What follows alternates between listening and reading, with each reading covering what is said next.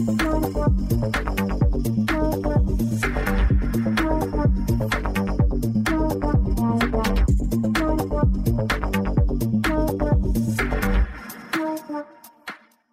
to a new episode of Devs on Tape. Thank you for having me. Yeah, I'm pretty excited to meet our guest today. Today we are recording without Kai. and we are on the DOAG conference and exhibition right now, and Kai is currently in one of these panels. So we are just two people. Two awesome ladies. Yeah, that's true.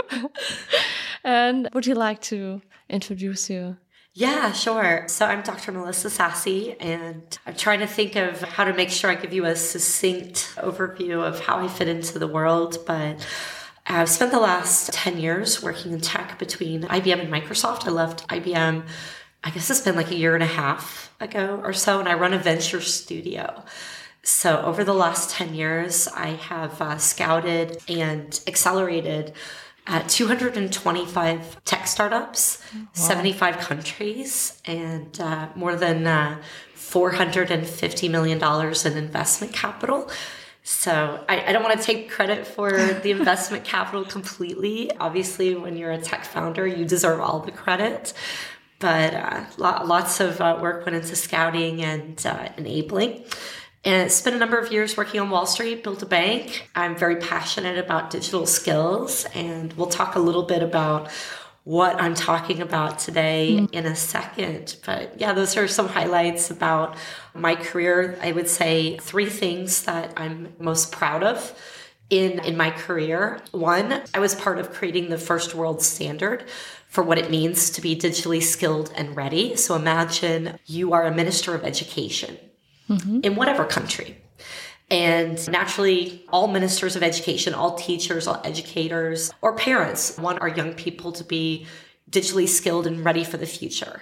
And keep in mind, I don't necessarily mean everybody needs to code. I don't mean everybody needs to be an engineer, but we all need to have some kind of skills to help us uh, thrive in the future.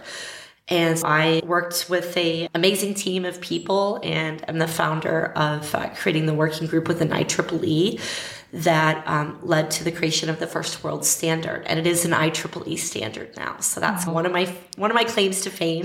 it's been adopted by a number of different countries from around the world when um, young people are, you know, going through their educational journeys and learning, you know, what does it take to be digitally intelligent or digitally literate, if you will.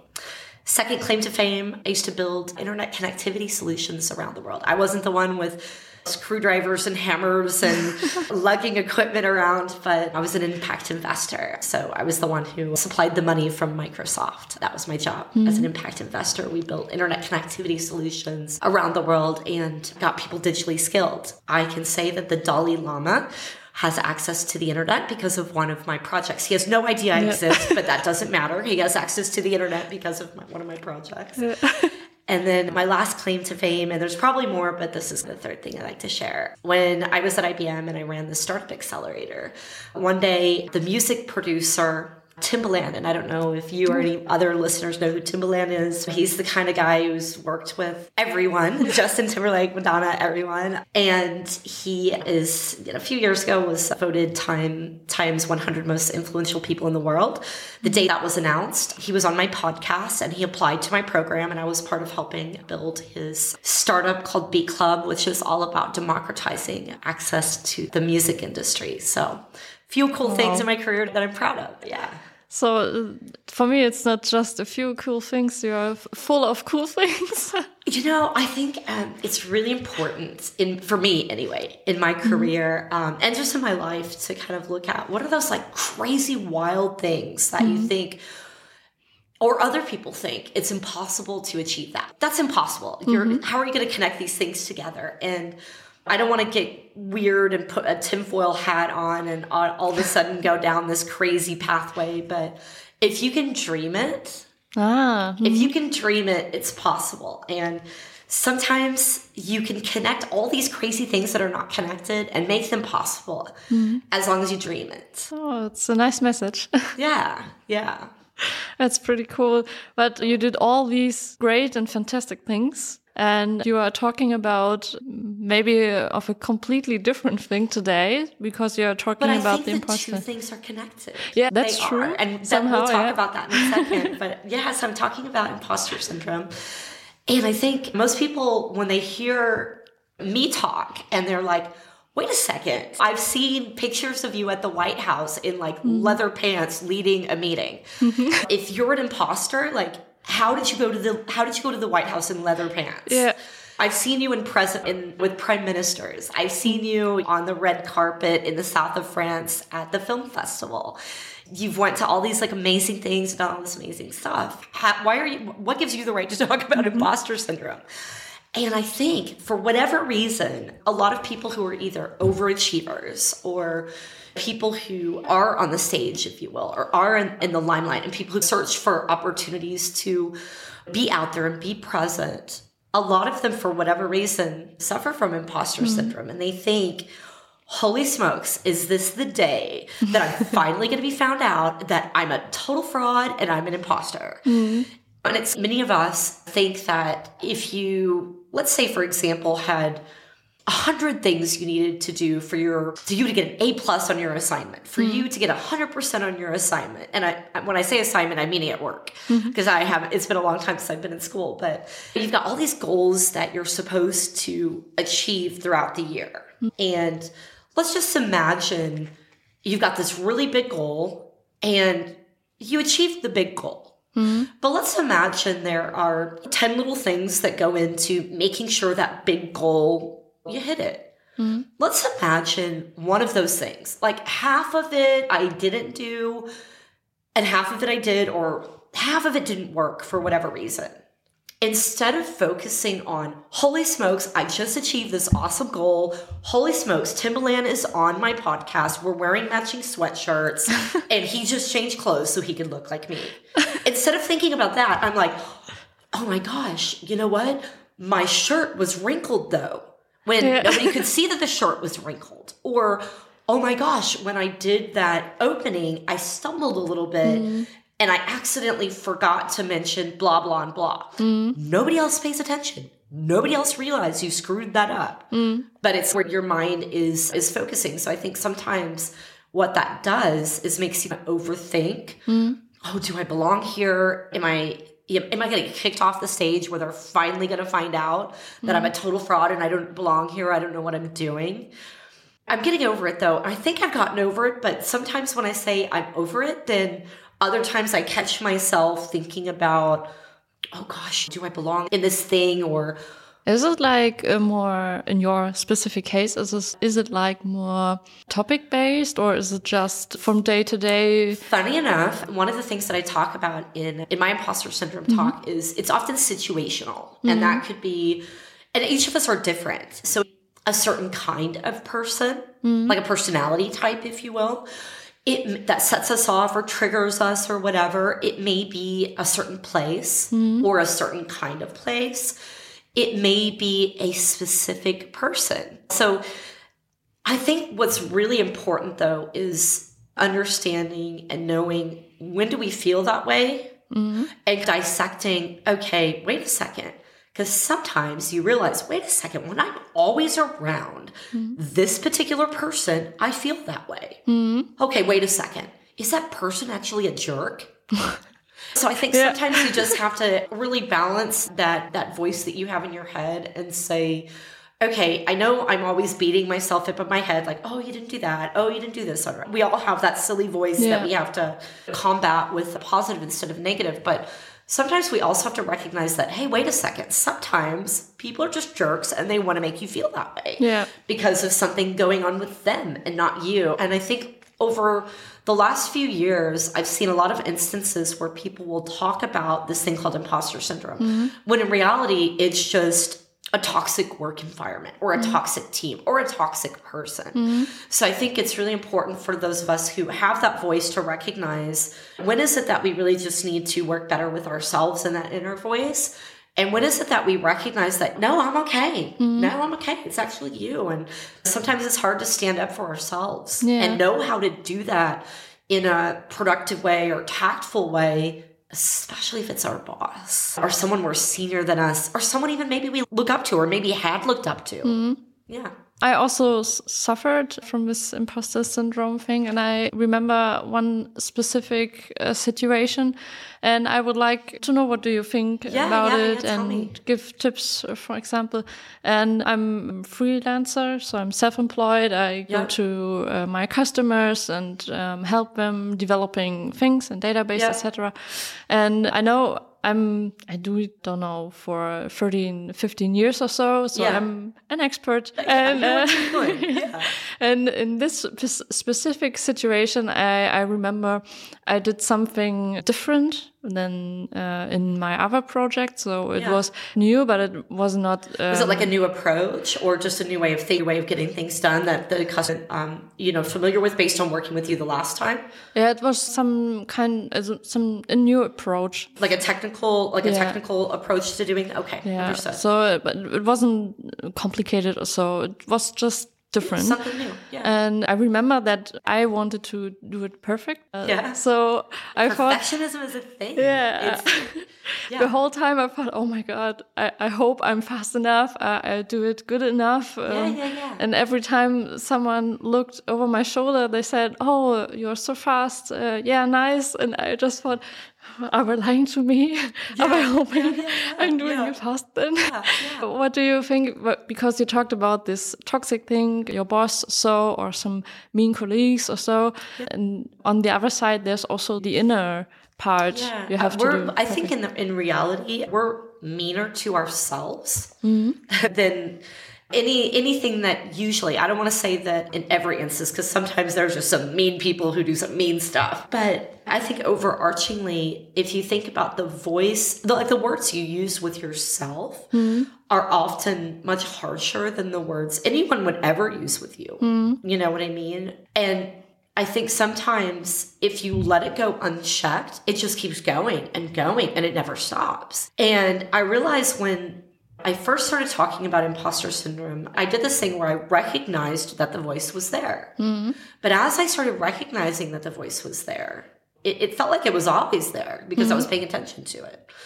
And then I think early on, a lot of people I heard talking about embracing your vulnerability, uh, uh, your vulnerabilities, and talking about them, and blah blah blah. And I found that I was like verbalizing things that kind of almost were like self-perpetuating, meaning like it was just the focus. And I mm-hmm. realized that I don't think that is actually the answer to making you feel better or resolving it or you know combating it. Yeah it's okay to recognize that this thing is there but the moment you start to verbalize what's happening mm-hmm. there's this you've heard i don't know a lot of people have used this flow where you think about it being your thoughts become mm-hmm. your words become your actions become your blah blah blah blah blah Yeah. and then you get to your your destiny. Mm-hmm. And i think the more you focus on ver- hearing that, verbalizing it, so saying out loud, it, it's like it, it almost becomes this self fulfilling prophecy.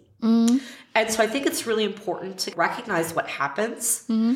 But I go back on some things that I used to say about, yeah, let's accept it, let's talk about it. Yeah, but at some point it's like, why am I going to verbalize that my voice inside my head says, wow, Melissa, you're too fat. Wow, Melissa, you can't wear those same clothes anymore. Mm. Does that what what does that do for anyone? It mm. doesn't do anything good for anyone. And why talk about it if I recognize that it's there and I make a point to not talk about it? Not that I'm trying to shadow it over, you know, or sh- pretend like it's not there, but and you could call that this, it could be your skills, it could be something you're afraid of, whatever it is. Mm-hmm. I just gave an example, but what good does that do for anyone? Not really anything.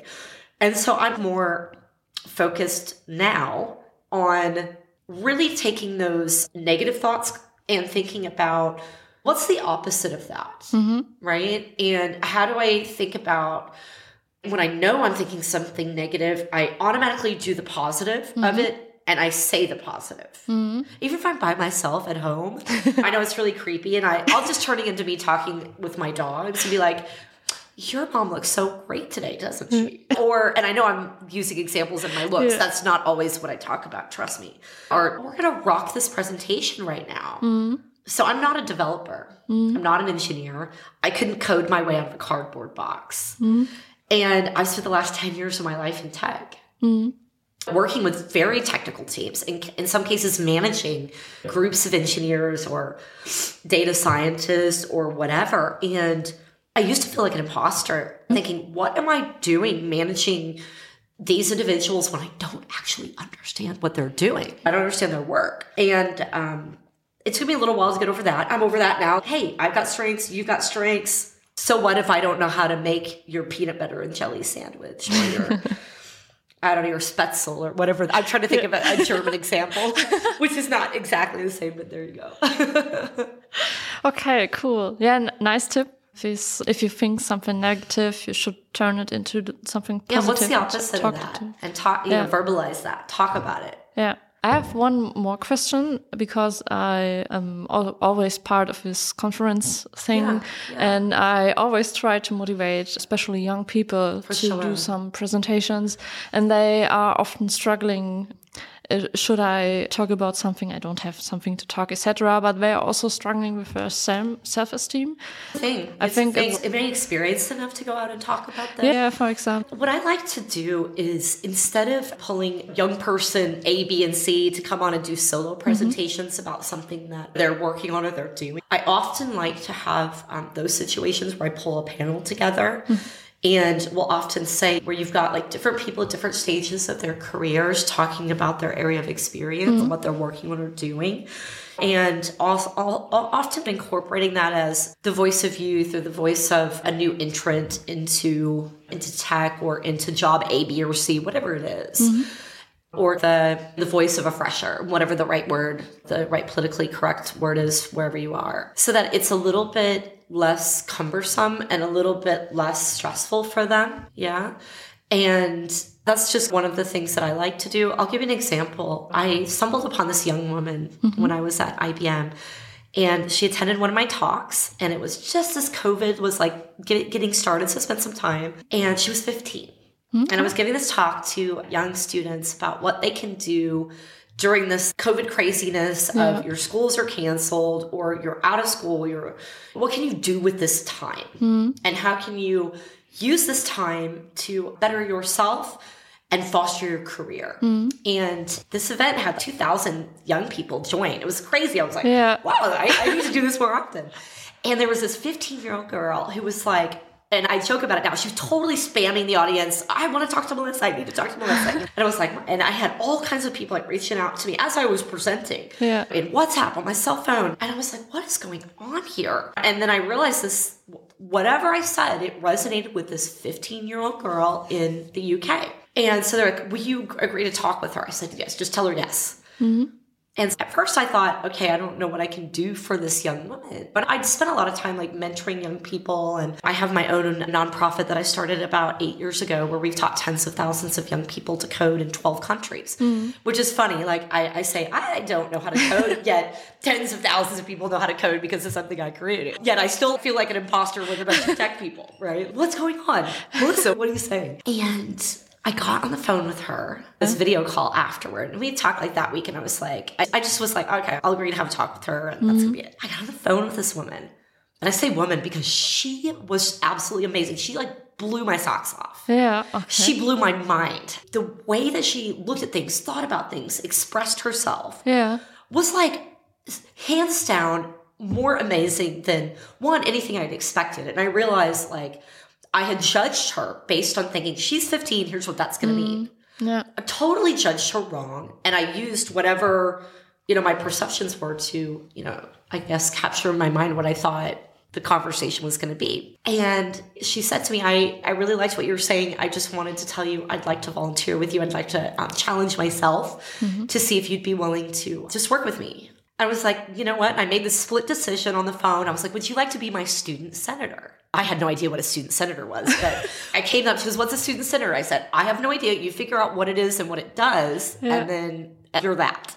And I said, first thing, let's get your let's get you working on your LinkedIn profile so that it's something that other people can look at and understand like where have you been? Mm. You know, keep in mind this girl taught herself to code at the age of seven. She Oh, wow. did her first hackathon with only adults at the age of nine. oh, yeah, she's going to rule the world. She's going to be our boss one day. Oh, yeah. Uh, fast forward to today. Yeah. Actually, let's fast forward to when she was 16. Yeah. She became an IBM ambassador in a program. Full disclosure, we totally sneaked her in. I think she was not supposed to be a, a, a minor, but I got a letter from her mom and I thought, you know what? I'm totally making this happen. So, yeah, I guess it's not such a secret anymore, but that's okay. She became the youngest IBM, IBM intern in the history of IBM across Europe, Middle East and Africa. She had someone contending for it in Canada. And they're really the really one of two, if any, other minors that were mm-hmm. working inside of the company. I brought her into my team. Now she's spoken at the UN. Mm-hmm. She ha is an advisor for the UK government on digital skills, and she's a true voice of young people. Yeah. She one day, I said to her, this is her first public speech with me. He, she and I were supposed to be doing it together. She was a nervous Nelly. Mm-hmm. Before she first started talking and doing all this stuff, she would have to have the plan, the questions. And I'm like, I can't wait till you get over this because plan and questions and having this every single time is getting old. And I was purposely trying to uh, push her to get get outside of her comfort zone and second guessing herself. Funny enough, we go to present to 10,000 people. Yeah. Um, my computer dies and I can't get it back up. I'm the moderator. She and I were going to present together. And you know what happened? She had to present on her own for 30 minutes without me. yeah. She did great. Everyone was like, holy, this was 15. She was 15. Yeah. Oh wow. Nice. She cried afterward, and I had to buy dinner or something like that with her dad. Her dad's, what was that? I'm like, I don't know. I'm sorry. But now we laugh about it, and it, it I think it's situations like that that mm. either someone helps to bring us up and reminds us that it's okay to get being over our head, and sometimes things go well. Mm. And sometimes things don't. And sometimes we think we crashed and burned. Mm. When we, in reality, everyone is look at the resilience of that 15 year old. Yeah. And she could have come in and said anything, nothing didn't matter. Yeah. She was the 15 year old girl in front of 10,000 people Yeah, that's true. sending a message about inclusion and sending a message about young women and girls in tech Yeah.